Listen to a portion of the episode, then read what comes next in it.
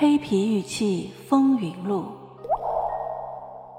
作者陈一鸣、陈英，演播 AI 小宝，后期乔居蓝心的猫如，欢迎订阅。第十五章：红山文化和黑皮玉器。第二回，非黑皮的太阳神和 C 字龙为什么却被大家认为是真品，而且是红山文化时期的玉器呢？让我们来看看这两件东西的出身。一件红山玉雕太阳神曾经以二百四十二万元成交，它是被已故瀚海拍卖公司老总秦公首可而命名为太阳神。故宫也收藏了一件类似的太阳神，却要谨慎得多。故宫太阳神的图案可参见柳冬青先生的著作，但故宫却从来不在自己的正式出版物上。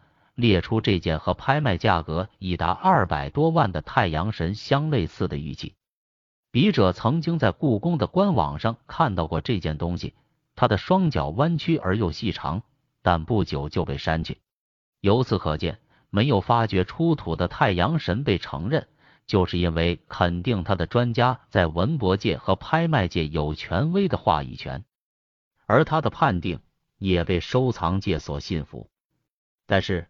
类似的藏品，故宫就谨慎得多。上海博物馆也有两件征集的红山玉器，发布后又被藏置于库房。C 字龙最早是被已故赤峰市文管所所长苏贺先生发现的。他在一次考古普查时，在三星塔拉村发现了这件被小孩在地上拖着玩的石龙。他慧眼识宝，把这条龙征集回来。经研究，这是一件史前的龙。况且还是玉质，因而以发现地命名，称之为三星塔拉玉龙。其实解放前就有玉龙的出土。一九九六年，瀚海秋季拍卖会拍了一件著名学者傅中模先生收藏、著录于《古玉精英》一书的红山玉龙，经过激烈竞投，最后以二百五十三万元成交，就是出土于解放前。它的资格比三星塔拉玉龙老得多。这两种器型的玉器之所以被承认，关键就是名人的收藏和命名。黑皮太阳神和黑皮 C 字龙呢，在有考古发掘结果之前，任何证明的行为都是徒劳的，只有耐心的等待了。时间有可能会证明一切，时间也有可能否定一切。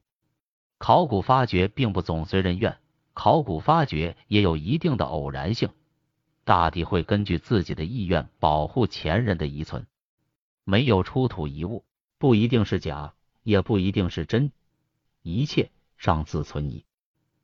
尽管一件一米多高的黑皮太阳神玉器，光玉料也要重达数百公斤，但售价却是惊人的便宜。不要说雕工，就是玉料也远远不够农民出售的价格。